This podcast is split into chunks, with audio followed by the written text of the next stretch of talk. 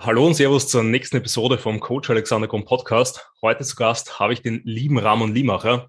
Den Ramon werden ziemlich sicher viele schon kennen, weil er einfach ja ein absoluter Brecher aus dem deutschsprachigen Raum ist. Einer der besten Junioren von der letzten Saisons, die auf jeden Fall auf die Bühne gegangen sind, was auch ähm, dementsprechend auf der Bühne ähm, gekürt wurde.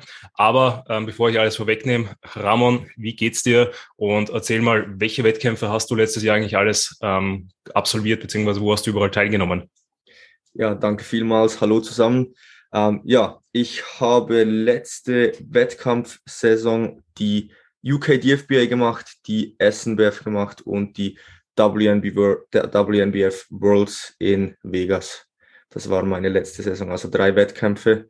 Auf jeden Fall danke vielmals, dass ich heute am Start sein darf. Freut mich extrem. Ja, ähm, also ich habe es eh schon so ein bisschen vorweggenommen. Das ist, äh, ich freue mich sehr, dich als Gast zu haben und dich da mal ein bisschen ausfragen zu können, was so deine Ansätze war, generell wie natürlich von dir jetzt auch subjektiv deine Prep letztes Jahr verlaufen ist, ähm, obwohl du ja jetzt, äh, wie alt bist du jetzt? Wie? Wie alt bist du? Ähm, 21. 21, okay. Ähm, eben, weil trotz 21 Jahren muss man ja sagen, ähm, diese Kombination, die du auf die Bühne gebracht hast von Muskelmasse ähm, in Kombination eben mit dem Conditioning, war ja mega beeindruckend. War das deine erste Saison oder hat es davor auch schon Wettkampf oder Wettkämpfe gegeben? Das war jetzt meine zweite Saison. Also ich habe meine erste Saison 2019 gemacht als Junior oder Teenager, je nachdem in welchem Verband. Also ich habe dort auch die SNBF gemacht als Junior und dann die WNBF Worlds als Teenager und auch als Light Heavyweight. Ich wurde dort ähm, übrigens Zweiter hinter Pascal Haag. ah, wirklich? Habe hab ich gar nicht so am Schirm gehabt. Ähm, der Pascal, ich meine, die, die, Klasse, also WNBF Worlds ist ja auch immer sehr, sehr stark besetzt mhm. und ähm, gerade da neben Pascal oder hinter Pascal braucht man sich nicht verstecken. ähm, also da auch nochmal ähm, wirklich Wahnsinnsleistung. Äh, wie waren jetzt dann die Ergebnisse dieses Jahr, beziehungsweise halt letztes Jahr, 2021? Ähm, also 2021 war eher eine harte Saison für mich. Also wer es vielleicht ein wenig verfolgt hat, war ja war relativ zäh. Ich habe dort begonnen mit der UK DFBA, wurde dort Zweiter hinter ähm, Markus. Den hast du glaub, auch, glaube ich, auch schon auf dem Podcast gehabt, der ja wirklich eine unglaubliche Saison gehabt hat und auch wirklich verdient gewonnen hat. Er hat wirklich unglaublich ausgesehen. Ähm, und dann bin ich weiter an die SNBF gegangen, wurde dort Zweiter hinter Enis ähm, und dann nochmal weiter an die Worlds und dort hat es dann gereicht. Dort ähm, habe ich den ersten Platz geholt bei den Light Heavyweights und wurde dann im Overall Zweiter hinter Dirk oder Dirk oder ich weiß nicht genau, wie man es ausspricht, aber er hat auf jeden Fall auch extrem gut ausgesehen. Also sein Conditioning war wirklich next level. Ja, eben. Also man muss sagen, du hast dir ja da wirklich die wahrscheinlich eine der schwersten Wettkämpfe insgesamt so ausgesucht, die man so irgendwie machen kann. Aber glaube ich, gerade das ist ja auch wichtig bei deinem Kaliber, weil ähm, ich fände es ja dann, oder gehe mal davon aus, dass es für dich dann eher langweiliger wäre, wenn du zu irgendwelchen kleineren Wettkämpfen noch gehen würdest, wo man vielleicht weiß, dass die Konkurrenz nicht gerade so stark ist und dort dann halt ähm, ja, Erster wird, ist doch vielleicht schön, wenn man da so ein bisschen hin und wieder das Ego streicheln kann, ähm, aber bringt einen ja nichts, weil ich finde, gerade nach solchen Momenten ähm, kriegt man dann eher noch diesen Push, dass man dann noch weiter arbeiten will, noch härter an sich arbeitet und dann dadurch eigentlich noch erst wirklich, wirklich aufs nächste Level kommt, weil eben, wenn man ja sonst immer alles auf Anhieb schafft, ist das auch nie so das Wahre, weil dann hinterfragt man sicherlich auch so, hm, ähm, was das jetzt so, weil wenn man direkt on the top ist, ähm, wie soll es dann weitergehen und wie soll man dann noch weiter Progress machen?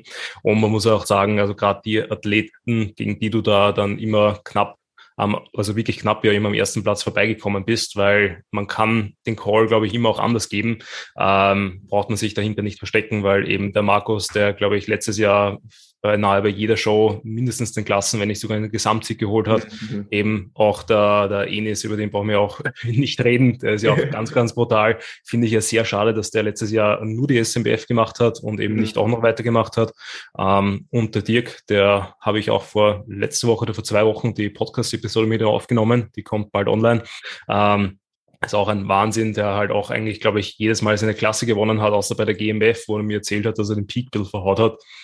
Aber er war ja auch immer äh, sehr, sehr gefährlich, überall unterwegs. Ähm, und ja, was würdest du sagen von der Prep her, wie haben sich da jetzt deine Saisons, deine zwei Seasons unterschieden? Weil du warst ja jetzt bei beiden noch relativ jung. Ähm, da vielleicht kurz auch mhm. einmal bitte erwähnen, wie viele Trainingsjahre du eigentlich insgesamt schon hast. Das würde mich einmal interessieren. Ähm, und generell so der Ansatz, wie war jetzt die erste, die zweite Prep im Vergleich zur ersten Prep? Ja, also ich trainiere jetzt seit sieben, acht Jahren. Also ich habe so mit 13, 14 um den Dreh begonnen, ähm, damals mit dem Fußballteam so ins Gym gegangen. Ich habe dann wirklich relativ schnell gemerkt, dass bei mir extrem schnell vorwärts ging, habe ich dann ein wenig inform zu informieren begonnen und bin da durch Social Media ein wenig da reingerutscht, habe dann 2019 mein, meine erste Season gemacht, habe mich da komplett selbst gecoacht, also ich habe dort keinen Coach, ähm, und ja, ich war da noch nicht so tief in der Szene drin. Also ich habe da einfach immer so ein wenig die Wettkämpfe verfolgt via YouTube und so weiter. Habe da eigentlich relativ auf meine eigene Faust so ein wenig trainiert und mich dann auch selbst gepreppt. Halt so mit den Büchern von Lane Norton und so weiter. Was im, im Nachhinein natürlich nicht ganz so intelligent war, muss ich ehrlich sagen. Also es war extrem hart. Also wer vielleicht auch gesehen hat, ich kam wirklich pickelhart für einen 19-Jährigen an meinem ersten Wettkampf. Also ich war wirklich, ich war härter als jetzt 2021, ähm, aber die Season war wirklich auch mental schwer. Also gerade ohne Coach, ohne Support und dann selber noch die Entscheidungen äh, machen zu müssen als 19-Jähriger in der ersten Saison. Ähm, ja, würde ich im Nachhinein nicht mehr so machen, war aber eine gute Erfahrung. Ähm, aber vom Mindset her war es eher so, ich habe wirklich gelitten und das Leiden war so ein, ein Leiden und ein Warten, bis es zu Ende, Ende ist. Also ich habe nie gebinged oder irgendetwas. Ich war wirklich, ich blieb hart, aber ich bin eigentlich gebrochen innerlich so. Also ich hatte keinen Spaß mehr dran, weil meiner Meinung nach ist es nicht nur brechen, wenn man binscht oder irgendwie etwas nicht einhält, sondern ja, wenn man wirklich aus der Season kommt und wirklich froh ist oder sich mehr aufs Essen freut als auf die Bühne, ähm, ja, dann, dann war es vielleicht nicht ganz so optimal. Und dann habe ich äh, mir einen Coach geholt, 2020, ähm, habe dann eigentlich ein Jahr Off-Season gemacht, weil ich noch ins Militär musste nach der Season, was auch nicht ganz optimal war. Übrigens die Post-Prep, also war 2019 absoluter Skandal, Skandal, war halt einfach repräsentativ vom Mindset in der Prep dann. Ähm, und dann ging ich, ging ich ins Militär, habe dann Militär in der Schweiz, ist ja obligatorisch. Dann habe ich ein Jahr circa Off-Season gemacht mit AJ Morris, kennen wahrscheinlich auch die meisten. Ähm, ja, habe dann gut hochgebalgt. Das war vielleicht im Nachhinein ein wenig ein Fehler. Ähm, und haben, wir haben dann die Prep gestartet. Ähm, und ja, am Ende habe ich in 26 Wochen 26 Kilo abgenommen. Ähm, ja, und ich denke, von den Zahlen her spricht das für sich. Es war eine extrem, extrem harte Prep, weil wir waren so krass unter Zeitdruck. Und ja, wenn man so viel Zeitdruck hat, dann hat man genau eine Option wenn zum Beispiel ein Plateau kommt oder es langsam nicht mehr vorwärts geht, das ist einfach noch härter zu diggen. Und ja, dementsprechend haben wir da ein wenig gegen meinen Körper gearbeitet und das hat sich meiner Meinung nach an, am Ende auch im Look also repräsentiert. Ich bin ehrlich gesagt nicht happy mit dem Look. Der Look war gut, aber ich denke, das war eher ein Resultat davon, wie viel Muskelmasse ich halt hatte und nicht, wie gut die Prep war. Die Prep war extrem suboptimal, um ganz ehrlich zu sein, aber und auch wirklich hart. Also ich habe meine Makros waren ekelhaft tief. Ich habe zweimal am Tag Cardio gemacht. Ich habe 15.000 Steps gemacht. Es war wirklich ekelhaft, so von den Numbers her, aber vom Mindset her war es ganz etwas anderes. Also ich konnte wirklich in dieser Zeit, obwohl es so hart war, ich habe diese Zeit genossen, halt auf diese spezielle, komische Art. Ähm, aber ich konnte wirklich so in diesem aufgehen und auch diese harten Momente wirklich genießen und auch die, die Trainingsperformance und so weiter eigentlich relativ gut halten, obwohl es so hart war. Aber trotzdem hat das halt Spuren hinterlassen. Ähm, und ich habe mir auch viel Stress gemacht. Ich denke, das war auch ja einer der negativen Faktoren. Ähm, ja, das erste Mal so ein wenig mit Social Media und so weiter. Ich habe mir da doch auch Druck gemacht, weil ich auch nicht ready war. Also es war nicht einfach, weil ich wusste halt, ich meine, ich bin selbst auch Coach. Ich wusste, ich bin jetzt 10 Weeks out und ich sehe nicht aus wie 10 Weeks out. Und das ist im Kopf schon nicht ganz einfach. Und dieser Stresslevel in Kombination, dass man nur die Option hat, noch mehr aufs Gas zu drücken, ist dann halt schon nicht eine komfortable Ausgangslage. Von dem her, ich bin sehr stolz, was ich geleistet habe in dieser Season.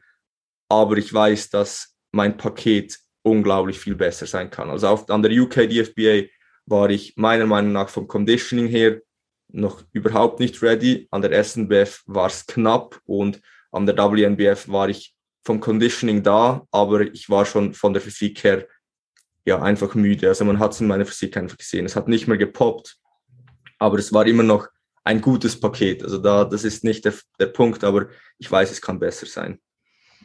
Ja, also dann nochmal trotzdem Props, auch wenn du vielleicht jetzt nicht 100% natürlich zufrieden mit der Season warst, wie sie verlaufen ist. Ähm, ich glaube eben, wenn du sagst, dass du so viel Gewicht einfach in so einer Zeitspanne dann noch äh, abgenommen hast, dass da also easy dann Verbesserungspotenzial noch da ist, einfach weil ich es jetzt auch immer durch die letzten ähm, Gäste, die da so am Podcast waren, gemerkt habe, ähm, dass ja einfach mehr Zeit, mehr bringt, ähm, weil eben der ähm, Dirk beispielsweise, der musste ja auch also verhältnismäßig wenig abnehmen für den langen Zeitraum, den sie hatten.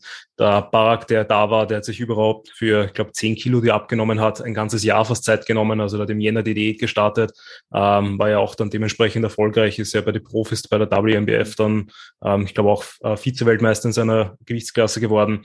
Also da ähm, zahlt es sich immer wieder aus meiner Sicht auch aus. Und das wäre tatsächlich auch so mein ähm, Ansatz fürs nächste Mal, sprich ein Ticken leaner noch in die Idee zu starten. Einfach, dass halt da die Rate of Loss moderater ist von Woche zu Woche, dass man eben, so wie du sagst, ähm, nicht immer mit, ähm, mit dem Kopf durch die Wand laufen muss, nicht immer mit dem Hammer draufhauen muss, sondern da, äh, wenn halt einmal ein Plateau da ist, das einfach vielleicht stressbedingt ist, da vielleicht eben mit Refeeds und Co. dem entgegenwirken kann, dass man sagt, ja, man hält jetzt vielleicht kurz einmal inne, sammelt Kraft, um dann wieder mit schnellerem Tempo weiterzugehen, anstatt eben immer so dann mit Muss. Ähm, da noch einmal wirklich Hut ab, weil ich glaube, das ziehen dann die wenigsten wirklich so durch, ähm, komplett ohne Ausrutscher, dass sie da dann, ähm, dann auch diese, dieses Momentum so gut halten können, dann die Kraft halten können, weil ich glaube eigentlich, das, was du durchgezogen hast, das ist halt viele, die dann mit Sicherheit dann einfach an der Prep zerbrechen und wenn nicht an der Prep, dann an der Post-Prep-Phase, weil dann natürlich das alles auf einmal wegkommt. Ähm, und das hat zumindest auch von mir jetzt äh, den Anschein, als würdest du das auch sehr, sehr gut handhaben, was einerseits äh, das Essen angeht, dass du da jetzt nicht ähm, komplett eskaliert bist und kom also ähm, jetzt wieder deine 7, äh, 26 Kilo drauf hast, ähm, da die Kraftwerte auch wieder top sind. Also gerade da muss man ja auch wieder ins Gym reinfinden ähm, und und und. Also da, auch wenn es dir vielleicht hier und da jetzt nicht so ganz optimal äh, vorgekommen ist, sind das ja auch viele, viele wichtige Learnings. Mhm. Ähm, was mich interessieren wird, ähm, weil ihr gesagt habt oder du gesagt hast, ihr seid mit der letzten Offseason relativ raufgepusht, würdest du sagen, das war dann eben produktiv oder hast du dann so viel mehr Muskelmasse dadurch dazu gewonnen, dadurch, dass du eben so lange so schwer unterwegs warst und dann eben auch noch ähm, vielleicht ja, über den Hunger gegessen hast und noch weiter raufgegangen bist? Oder eben sagst du, das war eher kontraproduktiv? Ja, das ist halt immer schwierig zu sagen. Ich denke, eine Frage, die man nicht zu 100 Prozent beantworten kann, weil wenn man es nicht macht, sagt man, man muss es nicht machen. Wenn man es gemacht hat, schreibt man die Erfolge dem zu. Ähm, ich bin überzeugt, dass es nicht Sinn macht, in so einer Ausgangslage in die Prep zu starten. Aber ich bin nicht sicher, also ich kann es wirklich nicht sagen, ob es sinnvoll war, so weit hoch zu pushen. Ich weiß einfach, dass es funktioniert hat. Aber ich kann, ich weiß halt nicht, hätte es auch funktioniert, wenn ich nicht so hoch gepusht hätte. Also ich bin 1,80 groß und ich war ja im Wochenschnitt, der höchste Schnitt war so 108,5, die höchsten Weigh-ins 109,5, was schon auf 1,80 eine ziemliche Ansage war. Ähm, und ähm, ja, von, von Kraftwerten, die waren halt dementsprechend auch extrem, extrem hoch. Also da konnte ich halt schon Gewichte bewegen, die ich halt mit 95, 96 Kilo nie im Leben bewegt hätte. Von dem her, ja, wenn ich jetzt auch so die Stats anschaue, ja, ich denke, ich habe in einem Jahr circa fünf Kilo Muskeln zugelegt, was schon für mein Trainingsstadium relativ viel ist. Die Frage ist halt dann, ja, wie viel habe ich wieder verloren, durch, dadurch, dass ich halt mehr diäten musste. Und immer, ich finde das immer eine extrem schwierige äh, Frage. Ich weiß einfach, es hat für mich funktioniert. Ich möchte jedoch für mich jetzt auch noch ausprobieren, kann ich auch mit einer kleineren Gaining Rate die gleichen Resultate erzielen und dann habe ich eigentlich so meine Fallstudie für mich dann so ein wenig selbst herausgefunden und kann dann auch dementsprechend abschätzen, was macht für die nächsten Off-Seasons ähm, mehr Sinn. Ja. Aber wie gesagt, überzeugt bin ich davon, dass wenn man so hoch pusht, dann hätte man einfach im Dezember wahrscheinlich einen Cut machen müssen, sagen, hey, man nimmt sich zwölf Wochen Zeit, geht in eine komfortable Ausgangslage und ja, beginnt dann die Prep. Ja, definitiv. Also ich glaube ähm, generell so mit Pre, äh, Pre-Prep-Cut ich es mhm. rausbekomme, arbeiten, machen jetzt eh immer mehr und halte ich auch für einen sehr, sehr sinnvollen Ansatz. Es ist halt dann mhm. wirklich immer die Frage, wann man den einbaut, weil ich glaube, mit Dezember ist man dann eh verhältnismäßig äh, spät schon dran, außer man kommt eben wirklich schon so tief runter, dass man dann sagt, man zieht die restliche Prep in vier, fünf Monaten durch, dass man einfach da noch einen guten Zeitraum zwischen den Cuts hat, weil was man, glaube ich, unbedingt vermeiden sollte, ist, dass man einfach mit Diet Fatigue schon in die Prep reingeht, ähm, weil dann passiert genau das, was man eigentlich dann vermeiden will, dass man einfach zu lange dann zu viel Ermüdung mitschleppt die einen früher oder später einfach bremsen wird, die man dann vielleicht eben im Zuge von der Prep einfach nicht mehr los wird. Deswegen da äh, immer die Empfehlung, so einen Pre-Prep-Cut früh genug zu machen, dass man dann eben danach vielleicht sich eher so auf Erhaltungskalorien oder leicht darüber bewegt, um eben vielleicht noch eben verlorene Muskelmasse vom Cut wieder aufzubauen, weiter generell einfach Muskulatur aufzubauen, aber vor allem eben diese ganze Diet, Fatigue und Co. abzubauen, um da dann ähm, bei der Prep einfach von Anfang an weiter Progress schieben zu können. Ähm, ich frage deswegen so blöd auch nach, weil ich gerade so in dieser Zwischenlage bin und auch sehr unentschlossen bin, wie ich so meinen ähm, Aufbauansatz angehe, weil ich wäre eigentlich motiviert dazu, einmal so richtig schwer zu werden. Also ich war noch nie über 100 Kilo, also so mein höchstes Gewicht war 96, glaube ich, in der letzten Offseason, also auch so 96,5 und eben so 95,5 oder sowas im Schnitt halt. Ähm, aber ich kann es halt auch nur wiedergeben, was du gerade gesagt hast. Man fühlt sich halt einfach so viel sicherer, vor allem gerade bei den großen Übungen, dass ich da halt mir dann auch so viel mehr Gewicht zutraue, als es eben während der Prep war mit 85 Kilo oder jetzt mit 90 Kilo, ähm, wo natürlich irgendwie nicht alles dann Muskelmasse ist und nicht alles, die ganze Kraft äh, nicht nur darauf zurückzuschreiben ist, dass man jetzt mehr mit, mit mehr Muskulatur arbeitet, sondern auch mit Weichteilhemmung und Co. das unterstützt. Ähm, aber ich frage mich dann immer eben, ob diese mechanische Last, die man dann bewegt, nicht eigentlich insgesamt einfach so einen Vorteil hat, auf die, auf, auf, was Hypertrophie angeht, plus natürlich halt auch dieses Mentale, weil ich weiß nicht, wie es dir da gegangen ist während der Prep, wenn man weiß, man hat schon mal 50, 60 Kilo mehr bewegt oder eben auf Reps ähm, auch schon mal 200 bewegt, ist das halt was komplett was anderes, wenn ich dann halt eine Langhantel rangehe, wo unter Anführungszeichen nur 160 drauf ist, was ja auch viel, viel, also schon enorm viel ist und dort dann dafür viel sicherer mit gutem Gewissen einfach reinpushen kann, weil ich weiß, hey, eigentlich sind das ja Peanuts und ich kann, wenn ich will, auch noch viel, viel mehr machen. Mhm. Ähm, weil ich nicht auch, wie es da dir da jetzt geht, so Post-Prep-Phase, weil, ähm, wenn wir uns vor dem Podcast ja schon kurz darüber unterhalten, äh, da ist es ja auch einfach so, dass man die Zahlen, die man schon mal gemacht hat, im Kopf hat und eigentlich an die jetzt so schnell wie möglich anknüpfen will. Ähm, mhm. Ja, also bei mir ist, ich bin jetzt gerade an diesem Punkt so, ich, ich mache Progress, aber gerade so in großen, komplexen Übungen, wir haben ja kurz schon das angeschnitten, da bin ich halt noch extrem weit weg, so von meinen All-Time-PRs, was wahrscheinlich, wie gesagt, mit zwei Fak also von zwei Faktoren abhängig ist. Das ist erstens, wie gesagt, das Körpergewicht und zweitens halt auch die Dauer im Aufbau, was halt, ja, wenn man so lange im Aufbau wird, wird man neurologisch halt extrem effizient, diese Übungen auszuführen. Und ich denke, das kann man nicht so in ja, zwei, drei, vier Monaten Post-Prep halt wieder diese Numbers bewegen, wenn man wirklich, wirklich stark wurde bei diesen Übungen. Ich denke, das wurde ich wirklich, also wenn ich jetzt so meine Numbers vergleiche, ist wirklich noch böse weit weg. Also ich habe jetzt gerade 200 zum Beispiel auf 7 gebeugt ähm, und ich habe schon mal 220 Post auf 10 im, im Backoff, glaube ich, gebeugt oder so. Oder die 260, also 6, Pla Plates schon gebeugt. Ähm, von dem her, da bin ich schon extrem weit davon noch entfernt, aber ich weiß, das muss nicht unbedingt abhängig sein, dass ich jetzt weniger Muskelmasse habe, ähm, ja, da braucht man einfach ein wenig Geduld. Ja, wie habt ihr das in der in der Cut-Phase dann gemacht? Habt ihr dann eben so Übungen wie die Beuge, wie den Deadlift und Co. Äh, rausrotiert oder habt ihr das alles drinnen lassen? Ähm, also in, in die Beuge habe ich relativ schnell rausgenommen. Also vier Wochen äh, in der, im Cut und dann war die Beuge raus.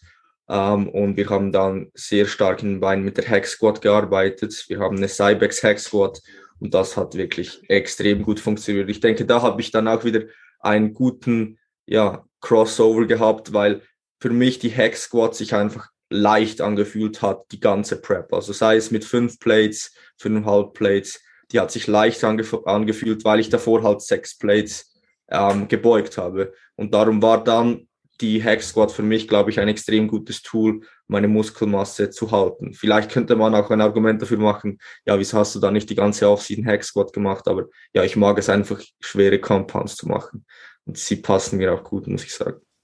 Ja, ähm, verstehe ich auch voll und ganz. Also ich glaube, bei mir ist es sehr, sehr ähnlich. Also ich ähm, beug und also beug zumindest sehr, sehr gerne schwer. Beim Drücken ist bei mir immer so ein bisschen eine Trauergeschichte, weil ich vom Trizeps her relativ schwach bin, da der Lockout dann immer Arsch ist, plus eben ich relativ auch äh, viel mit der Schulter herumscheiß, ähm, auch aktuell. Deswegen ähm, sind generell Drückgeschichten so eher gerade mau.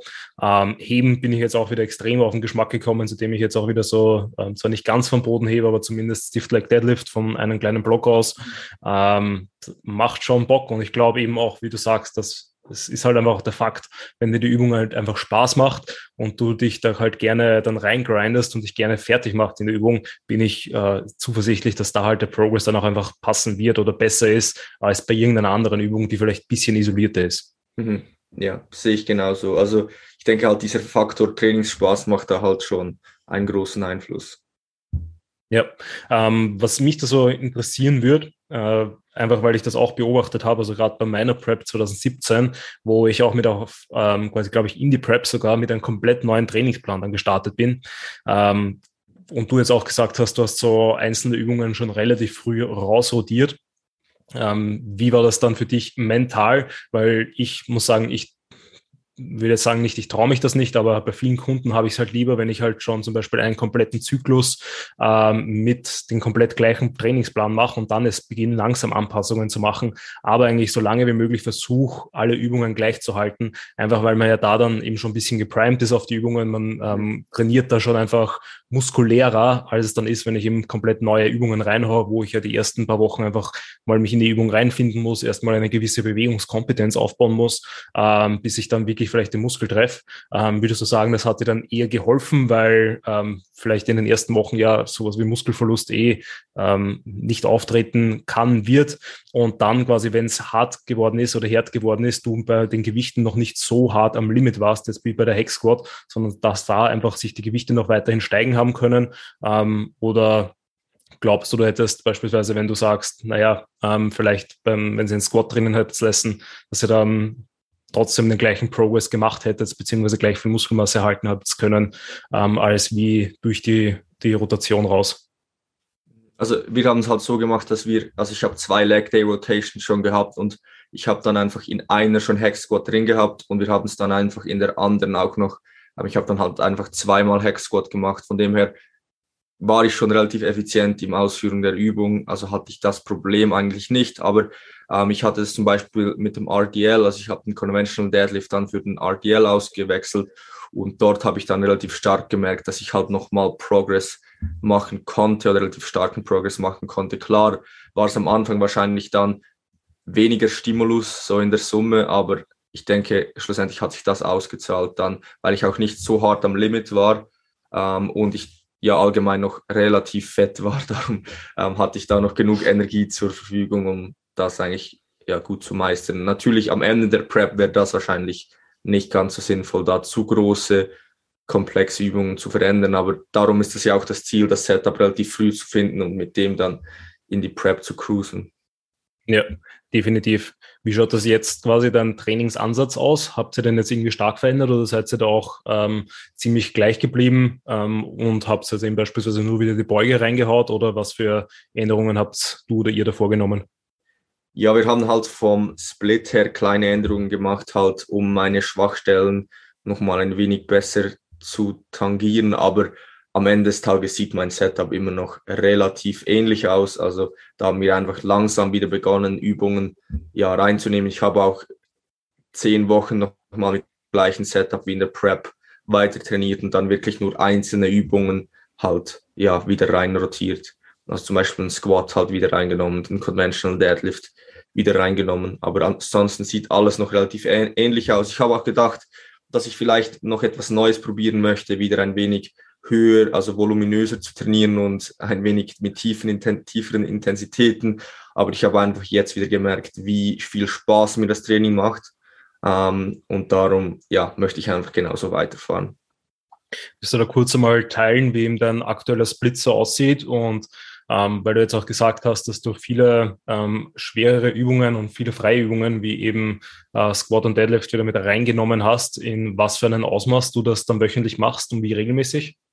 Also ich habe momentan eine 8-Tage-Rotation ähm, und die beginnt mit Push-Pull, Rest Legs, Rest, Push Density, also Pull Legs und dann wieder Rest.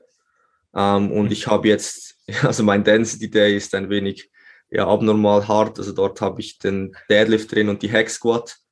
Ähm, und den Squat habe ich halt einfach am Leg Day drin. Mhm. Ja. Also ein Density Day, wie viele Sätze Squats und Deadlifts machst du dann? Ähm, zwei Sätze Deadlift und nur ein Satz Hack Squat. Ja, und dann ähm, den, ich schätze mal, Deadlift, Top Backoff und mhm. Hack Squat ein, ein Widowmaker oder wie stellst du da dann sicher, dass der eine Satz dann wirklich produktiv wird? Einfach nur einen normalen Satz, ein Straight Set. Okay. Okay, ja, finde ich tatsächlich immer sehr, sehr schwer. Also ich ähm, also ich persönlich finde es auch cool und gerade auch jetzt in der Phase, wo man halt merkt, hey, die Kalorien kommen rein, man wird irgendwie von alleine fast Woche zu Woche stärker, weil man sich einfach sicherer fühlt, eben hier und da auch ein bisschen Fett wieder bei die Gelenke dazukommt ähm, und man einfach gerne grindet, sich abschießt, weil man weiß, äh, man kann es wieder regenerieren und man ähm, ist dann nicht drei, vier Tage komplett im Eimer. Ähm, aber tatsächlich habe ich dann abschnittsweise mit so intensiven Training auch immer wieder ähm, ja, will ich sagen, Probleme, ähm, einfach weil ich dann immer irgendwie fast schon Angst bekomme vor den Übungen, weil ich weiß, so scheiße, jetzt sind die, die Zahlen wieder ziemlich, ziemlich hoch und jetzt wird es mich da gleich wieder ziemlich erdrücken.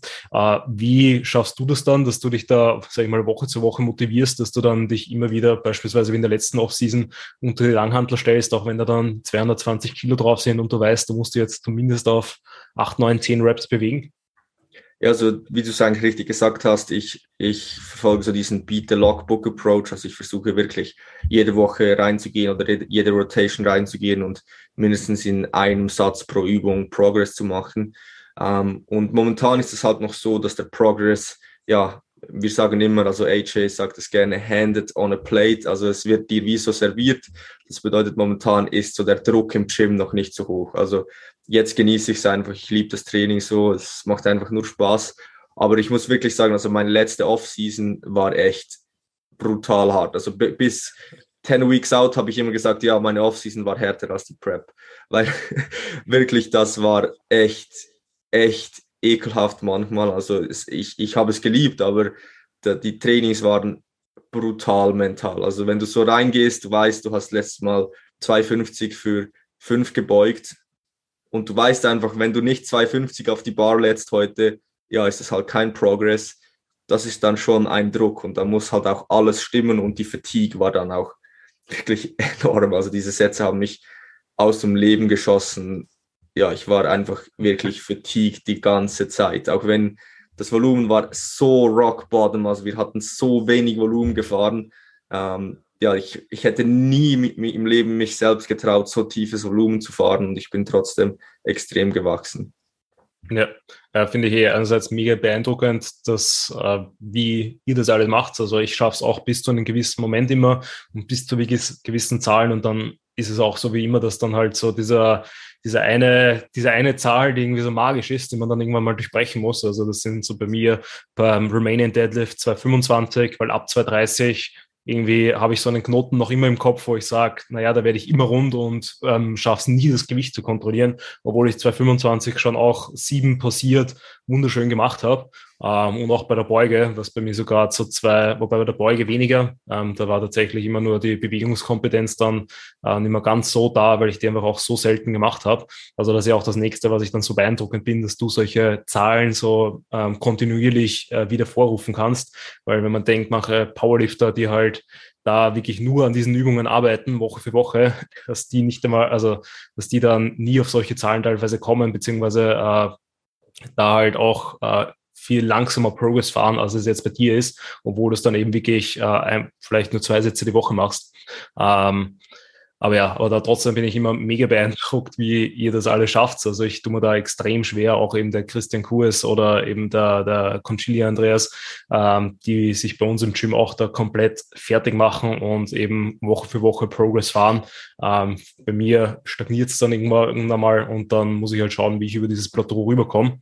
Ähm, mich würde interessieren, weil du es angesprochen hast, so Beat the Logbook Mentality. Wie geht's dir oder wie gehst du da mit Isolationsübungen um? Weil beispielsweise beim Bizep Curl äh, wird ja nicht so sein, dass du da jetzt dann Woche für Woche um fünf Kilo steigerst und dann plötzlich in der 13. Woche äh, 60 Kilo curlst. Wie schaust du, dass du da dann Progress machst?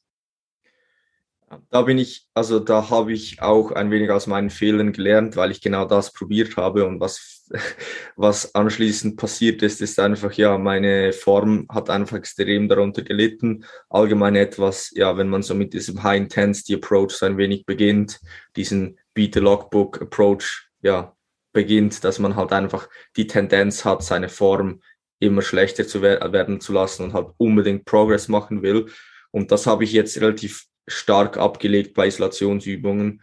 Also dort schaue ich ein, eigentlich einfach, dass ich wie den Stimulus maximiere und dann einfach beobachte ich das Ganze über die Mesozyklen, dass ich einfach schaue, dass ich da schon ein Element von Progression drin habe, also dass ich einfach ja versuche schon die Raps zu steigen oder halt schaue, ich, ich schreibe sie mir auf, aber mein Ziel ist es nicht, die Raps zu schlagen. Und wenn du halt siehst, dass du über vier Wochen null Progress gemacht hast, dann musst du halt dir vielleicht überlegen, hey, ist mein Volumen vielleicht ein wenig zu hoch? Reduzieren wir da ein wenig. Aber ich versuche da einfach immer eigentlich mit perfekter Form oder ja, perfekter Form für die Übung, ähm, ja, ans Muskelversagen zu gehen, schreibe mir die Reps auf und schaue, dass ich dann einfach über die Wochen her Progress mache. Ich versuche einfach wie pro Satz den Stimulus zu, zu maximieren, zum Beispiel sei es in einem Bizeps Curl. Manchmal zähle ich die Reps nicht einmal. Da bin ich nicht so, ja, dann das nehme ich nicht ganz so genau, muss ich ehrlich sagen. Ja, ja, finde ich aber auch jetzt nicht tragisch. Also ich kenne es ja bei mir selber. Ich habe jetzt auch das Learning machen dürfen und darf es auch meinen KundInnen immer wieder sagen, dass sie bei Isolationsübungen das Ganze ein bisschen entspannter angehen, weil sonst genau das passiert, was du beschrieben hast. Du steigerst das Gewicht und dich zieht dann einfach das Gewicht aus der Form raus. Du kannst es immer sauber kontrollieren. Du bewegst das zwar dann mehr, auf vielleicht auch gleich viel oder mehr Reps, aber mit deutlich weniger Stimulus und du hast es eh beschrieben. Ähm, dann ergibt es einfach Sinn, dass man wirklich den Fokus darauf legt, mehr Stimulus zu erreichen. Und Progress kann eben, also muss ja nicht immer mehr Reps und mehr Gewicht sein, sondern kann eben auch sein, schönere Kadenz, schönere Ausführung, äh, besseres Feeling während der Übung, nach der Übung, am nächsten Tag und und und. Und ähm, ich glaube, da ähm, habe ich jetzt auch in letzter Zeit wieder oft das gute Feedback von so Introwochen bekommen, dass man da bei vielen Übungen dann einfach mal wieder entspannter reingeht und dadurch einfach, äh, oder bei so Devolume-Phasen, dass man da einfach dann ähm, vom Gewicht her einfach, sag mal, weil man weiß, man muss weniger machen oder man, man kann einfach, man, man wählt einfach ein Gewicht, das man schöner kontrollieren kann, ähm, dass es da einfach dann trotz weniger Gewicht mehr Stimulus gibt, weil einfach äh, die Technik passt und das ist ja das auch, was man nicht vernachlässigen darf. Und wenn wir so sagen, ja, bitte Logbook, mehr Zahlen, mehr machen, dass das ja immer alles unter der Prämisse ist, dass die Technik immer so standardisiert ist, dass äh, es noch zielführend ist, um das Ziel zu erreichen, was wir halt mit der Übung haben.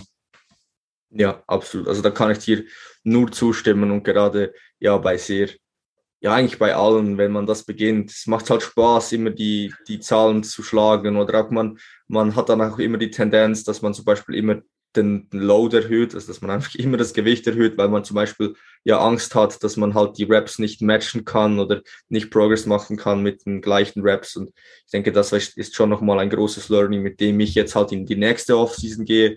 Ja, meine letzte Offseason hat gut funktioniert, aber da ist noch ja, Raum für, für Progress auch ja, was den Approach angeht. Und da bin ich jetzt schon restriktiver. Es wird vielleicht am Ende des Tages sein, dass ich vielleicht, vielleicht nicht ganz so krasse Numbers bewege wie letzte Offseason, aber schlussendlich, ja, wir sind halt doch Bodybuilder und keine Powerlifter. Ja. Obwohl ich mir das auch schon überlegt habe.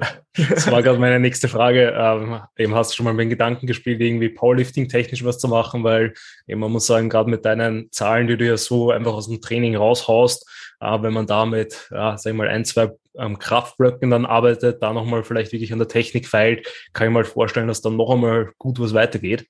Ähm, genau, also hast du schon mal mit Gedanken gespielt, irgendwie Powerlifting technisch was zu machen? Ja, ich habe schon mit dem Gedanken gespielt. Das Problem ist halt nur, dass ich nicht deadliften kann. Also ähm, wenn man halt so sieht, ja, meine Bench, ich habe schon ähm, 180 auf 5 gedrückt. Ich meine, das ist wirklich, also da bin ich sehr gut dabei. Auch bei der, beim, beim Squat so 260 auf 2. Ich denke, mit da paar, ja, paar Zyklen, ein wenig Powerlifting technisch würde da gut was gehen. Aber ich bin halt, ich habe halt extrem kurze Arme und mein Deadlift ist wirklich gar nicht schön. Ähm, das heißt, ich müsste wahrscheinlich Sumo ziehen, wenn ich wirklich Powerlifting machen möchte. Und ich sehe halt in meinem Programming keinen Platz für einen Sumo Deadlift momentan. Das heißt, ich müsste wirklich, wirklich eine Zeit lang spezifischer auf Powerlifting trainieren und die Kosten fürs Bodybuilding werden dann halt schon ein wenig höher, als jetzt einfach nur ja, die Lifts selbst ausführen, weil in meinem Programm macht ein Sumo Deadlift überhaupt keinen Sinn, weil, weil meine Stärken sind definitiv meine Glutes und meine Adduktoren. Ähm, und ein Sumo Deadlift würde zusätzlich extrem viel Regenerationskapazitäten kosten. Das heißt, ja, das wäre überhaupt nicht sinnvoll als Bodybuilder. Und momentan ist mein Fokus halt sehr stark auf dem Bodybuilding. Ja, also kann ich voll und ganz nachvollziehen. Ist ähm, eins dann ist dasselbe bei mir. Also ich trainiere auch gerne schwer und habe ja 2018 auch so ein Jahr dem Powerlifting gewidmet. Ähm, aber das, die, ja, die Drawbacks, die man einfach hat, dann als Bodybuilder, muss man halt in Kauf nehmen. Also man kann es natürlich bewusst machen, was ähm, für jeden komplett in Ordnung ist, ja, der, der den Weg dann einschlägt. Ähm, aber wie du sagst, du nimmst einfach Ressourcen weg, die du halt in andere Bereiche investieren kannst. Und wenn dein Ziel es halt ist, der beste Bodybuilder zu werden, der du werden kannst, dann muss man halt sagen, dann wird es wahrscheinlich Powerlifting technisch halt einfach wenig Platz geben. Mhm. Ähm, eben man kann schwere Übungen, also auch alle drei Lifts drinnen lassen, ähm, aber Ziel muss ja immer sein, Hypertrophie-mäßig ähm, optimal zu arbeiten. Und das sind dann auch natürlich bei so Kraft, Tape und Peaking-Blöcken ähm, auch einfach das Volumen dann so gering, dass man vielleicht sagt, äh, ja, ähm, ganz so so spezifisch und ganz so gut für die Hypertrophie ist, ist es nicht und dann verliert man halt einfach Zeit und eben durch die eingeschränkten Ressourcen, weil man halt einfach äh, ja mehr Fokus auf andere Übungen legt, werden dann vielleicht die Schwachstellen und die Stärken halt nicht so gut äh, ausgebessert bzw. angeglichen, äh, wodurch halt dann das Gesamtbild halt einfach darunter leidet. Und das ist ja das Ziel als Bodybuilder, dass man insgesamt so stark wie möglich ist ähm, und bei mir ist es halt auch ganz klar, bei mir ist nämlich die Stärke eher Unter der Unterkörper und der Oberkörper hängt immer so ein bisschen nach. Und da ist es halt auch so, Powerlifting, zwei von drei Übungen sind Unterkörperübungen. Ähm, um Oberkörper, also habe ich ja immer wieder Probleme dann auch mit Schulter und Co., dass ich da sowieso schon immer sehr vorsichtig sein muss. Mhm. Ähm, was den Progress so, glaube ich, auch schon mal ein bisschen bremst. Ähm, und wenn ich da jetzt äh, mich dann aufs Powerlifting fokussieren würde, könnte ich zwar stark werden, könnte zwar viel rausholen, aber ich würde mich dann, ähm, ja, würde immer unproportionaler werden, was Oberkörper zu Unterkörper angeht, was natürlich für die Bühne dann ähm, nicht das Optimum ist. Ähm, ganz davon abgesehen, dass vielleicht andere kleinere Muskelgruppen dann auch komplett darunter leiden, wie eben sowas wie äh, Adduktoren, seitliche Schulter, hintere Schulter und und und. Und wenn man die dann halt auch noch berücksichtigt, dann hat man halt so vier, fünf Stunden Programme, äh, wo halt dann auch wieder die Frage ist, ja, wie, wie zielführend und wie optimal ist das Ganze? Ja, absolut. Ja, was sind dann so deine Ziele jetzt von der Off-Season und wann planst du das nächste Mal wieder auf die Bühne zu gehen? Also für mich ist ähm, das nächste Mal Bühne noch nicht ganz klar. Also bei mir sieht so 2023, 2024 danach aus, ähm, wo ich wahrscheinlich mein Pro-Debüt mache. Das ist auch noch nicht ganz sicher. Also ich habe schon vor, bei den Pros zu starten. Ich bin aber noch nicht zu 100% sicher. Und das Ziel ist jetzt wirklich halt eigentlich ähnlich wie bei dir. Mein Unterkörper ist deutlich stärker als mein Oberkörper ähm, und vor allem gerade so ähm, Lat, seitliche Schulter und vor allem auch hintere Schulter, die noch um einiges wachsen muss, denke ich, für halt einen Gesamtlook, der dann anschließend doch nochmal noch mal um einiges besser wird. Plus, ich denke, viel wird halt auch damit zusammenhängen, dann die Prep und auch die Ausgangslage für die Prep halt wirklich perfekt zu gestalten. Oder ja, perfekt gibt es nicht, aber viel besser zu gestalten. Ja, also 2023 hört sich eigentlich nach einem ziemlich geilen Jahr an, weil halt viele, die eben 2021 gestartet sind mhm. und da sehr, sehr erfolgreich waren, planen da jetzt eigentlich auch mit der Season. Also eben der Dirk, glaube ich, will dort auch sein Pro-Debüt geben. Dann der äh, Barak spielt, glaube ich, auch mit Gedanken, eben mit dem Dirk zu starten. Ähm, eben beim Markus bin ich mir auch nicht so sicher, ob der auch nicht 2023 sogar wieder angepeilt und und und. Also wäre auf jeden Fall sehr, sehr, sehr, sehr cool, wenn das so viele Leute machen würden und man dann eben einfach auch sieht, wie sich so die einzelnen Physiks von jedem entwickelt hat und wie natürlich dann so, ja, der, der Rückkampf quasi ausgeht, wenn man mhm. wieder die Chance hat, vielleicht andere Leute die einen dieses Mal geschlagen haben, wieder, wieder schlagen zu können. Und ich glaube generell auch, dass einfach mit dem Ziel dann reingehen für die nächste Season mit der bestmöglichen Ausgangslage reinzugehen, ist eh das Optimale. Ähm, was würdest du dann sagen, was sind dann so deine Checkpoints oder was muss für dich erfüllt sein, um eine optimale Ausgangslage für eine Prep zu haben? Also sicherlich, dass halt von meinen Lebensumständen, dass halt das, dass eine Prep halt passt. Also ich weiß halt nicht genau, was 2023 jetzt alles ansteht. Ich studiere auch noch, ich coache auch noch auch von meinen Bühnenathleten. Also dieses Jahr zum Beispiel äh, bereite ich jetzt sieben Leute vor und wenn man halt noch sieben Leute preppt, plus selber zu preppen, ja, weiß ich halt nicht, ob das am Ende so zielführend wäre. Also das heißt, meine Umstände müssen halt passen. Ähm, ich muss auch wieder extrem Bock haben. Also ich möchte es nicht machen, weil ich das Gefühl habe, ich muss oder irgendetwas. Schlussendlich ja, die Kosten sind halt hoch, das sind wir uns alle bewusst. Ähm, und darum möchte ich auch einfach wieder extrem dafür brennen. Ähm, und halt einfach auch körperfetttechnisch, dass ich halt da in einer guten Range bin und auch komplett verletzungsfrei. Ich habe momentan auch ein wenig mit meiner Schulter zu kämpfen, ähm, ein wenig mit dem Außen- und Innenrotatoren, halt so Supraspinatus spüre ich die ganze Zeit ein wenig. Also ich glaube es, es ist meine Selbstdiagnose, ich kann es natürlich nicht genau sagen, ähm, aber ja, dass da halt wirklich diese Punkte wirklich in Check sind. Jetzt gerade auch, zum Beispiel jetzt hätte ich gar keine Lust, wieder eine Prep zu starten.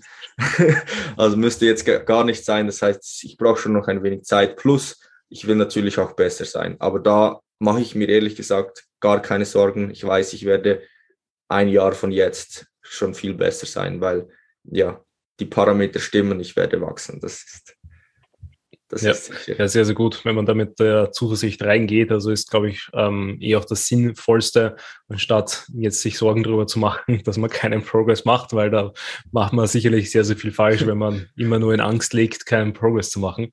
Mhm. Ähm, und ich bin auch zuversichtlich, dass eben, wenn du, wie du sagst, einfach die Umstände dementsprechend passen, ähm, eben das Leben bestmöglich dann eh auch darauf eingestellt ist, was es ja bei dir ist, dass das dann auf jeden Fall deutlich, deutlich besser sein wird. Und ist ja bei mir nicht anders. Also wenn ich meine nächste Season jetzt plan, dann geht es auch darum, dass halt, äh, wie du sagst, mit Coaching und Co. alles so eingeteilt ist, dass halt die Season so stressfrei wie möglich ist, dass man da einfach eben die Ausgangslage passt, was so Körpergewicht, Körperfettanteil und Co. angeht und ähm, da dann einfach äh, eh auch ganz, ganz wichtig Bock auf die Prep hat, weil das ist halt, glaube ich, für First-Timer immer so schwer vorstellbar, wie viel Zeit, Energie dann halt wirklich da reinfließt, weil auch wenn man sehr, sehr lange preppt und die ersten paar Wochen Monate vielleicht nicht ganz so schlimm sind, am Ende verliert man halt einfach gefühlt die Energie für alles, was nicht Prep ist. Und das nagt halt schon an, an sehr vielen Lebensbereichen. Und da muss man halt sich dann natürlich sehr bewusst sein darüber,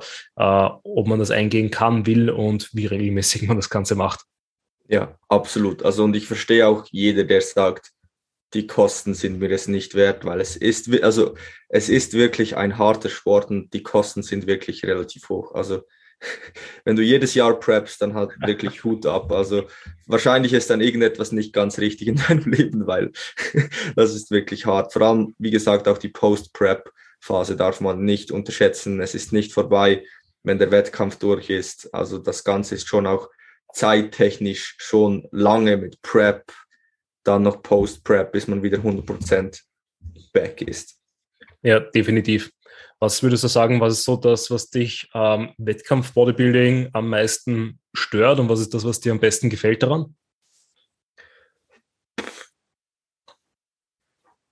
Also ich liebe den Prozess. Also ich muss sagen, ich bin einer der Athleten. Klar, ich genieße den Bühnentag. Ich mag das alles. Ich finde das Posing cool. Ich bin gerne auf der Bühne.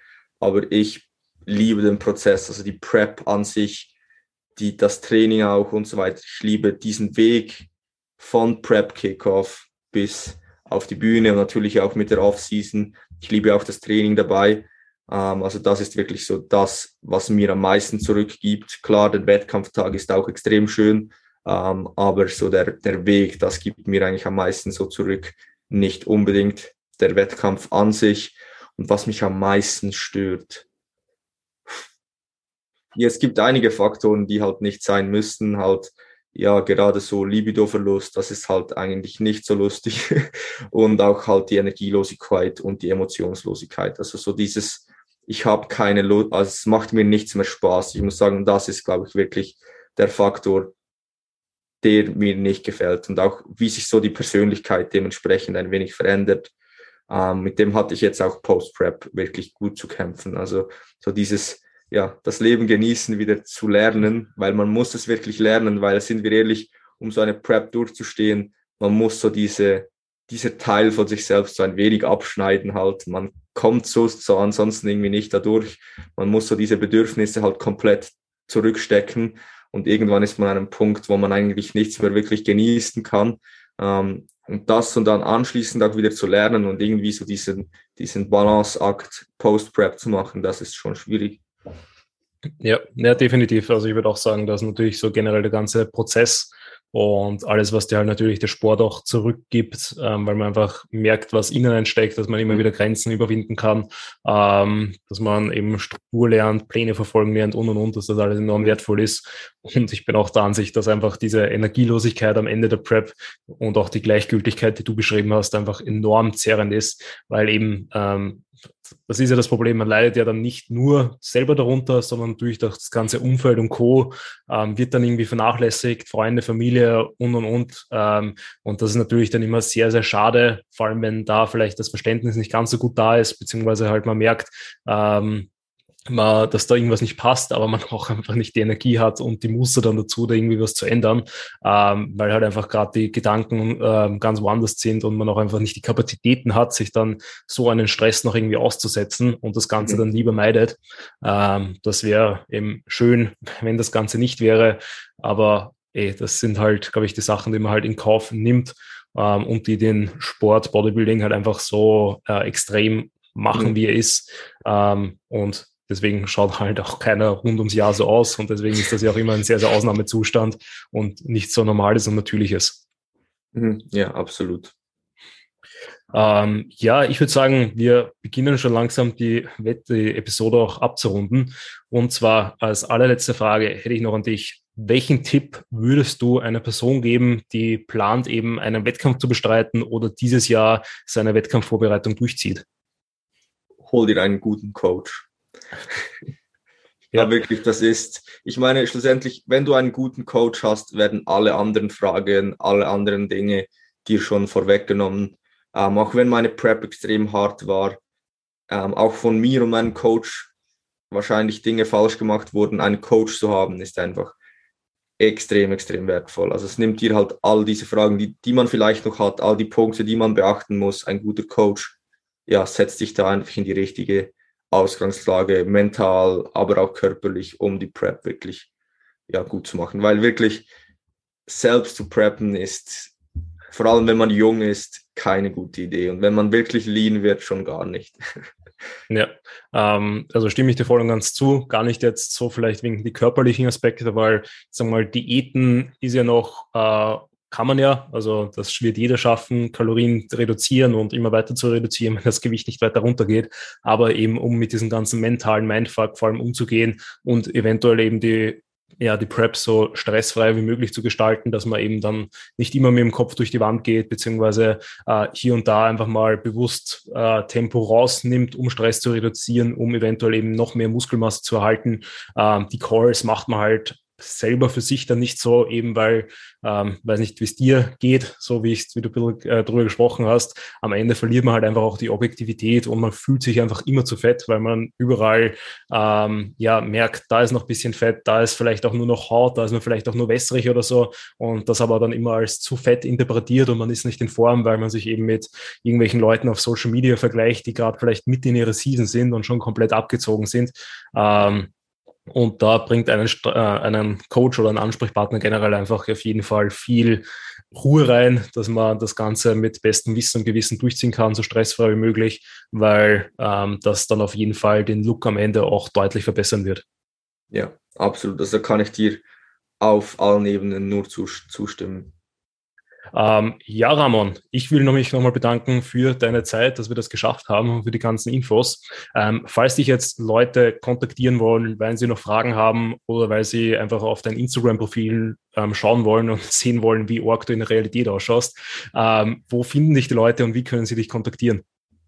Am besten einfach über Instagram, ähm, einfach Ramon Bodenstrich Limacher oder TikTok oder YouTube. Genau. Perfekt. Da eben auch nochmal Shoutout einerseits an den YouTube-Channel von Ramon, aber auch an seinen neuen Podcast und Co. Dort auch unbedingt reinhorchen, weil dort auch sehr, sehr gute Infos wiedergegeben werden und auch ihr Tipps und Tricks für eure weiteren Preps bekommt. Ähm, ja, ich sage nochmal vielen Dank und würde sagen, wir hören uns irgendwann in Zukunft auf jeden Fall mal wieder. Auf jeden Fall. Ich danke dir vielmals. War ein super Gespräch. Danke vielmals. Dere. Bye, bye.